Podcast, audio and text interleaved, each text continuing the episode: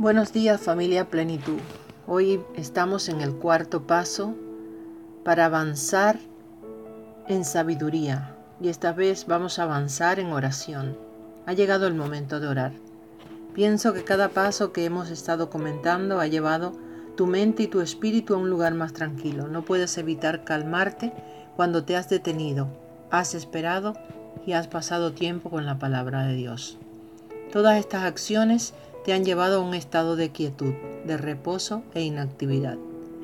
Te han ayudado a poner en orden tus emociones, han neutralizado tus sentimientos y la decisión de buscar a Dios en oración te lleva a seguir el mandato de Dios cuando dice, Estad quieto y conocer que yo soy Dios, en el Salmo 46, 10. En otras palabras, Dios nos llama a dejar a un lado nuestros afanes, preocupaciones, ansiedades y reacciones de enojo, a dejarlo todo es hora de quitar los ojos de nosotros mismos y de nuestros problemas y de volver nuestra mirada a Dios.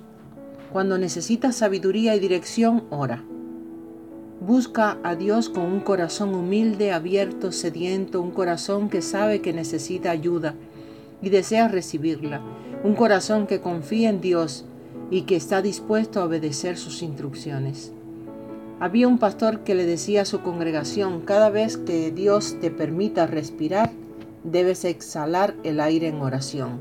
Esto es tremendo, porque cuando ocurre una crisis ya estás sincronizada con Dios y puedes empezar inmediatamente a comentársela y a pedir su dirección. Esto suena genial, ¿verdad? ¿Qué les parece? Esto sería lo ideal. Pero lo que sucede por regla general es lo opuesto. Lo digo porque soy humana y me ha pasado. Lo he hecho así de mal muchas ocasiones. Cuando llega la crisis he apartado mis ojos de Dios y olvido permanecer en contacto con Él, olvido caminar con Él y me desvío del camino a hacer las cosas a mi manera.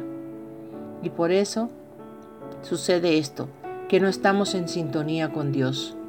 Pero para esto hay una solución. ¿Cuál crees tú que sea la solución? Pues arregla tus asuntos con Dios lo más pronto posible. Confiesa tu pecado, reconócelo, apártate de tus pensamientos, comportamientos y actitudes que están por debajo del nivel de perfección y vuelve a sincronizarte con Dios en oración. Entonces el momento donde podrás empezar a relacionarte con Él por medio de la oración. Tanto es así que si estás enfrentando una crisis puedes en efecto detenerte y sentarte, inclinarte o arrodillarte delante de tu Padre que está en el cielo y orar. Un beso a todos y feliz día.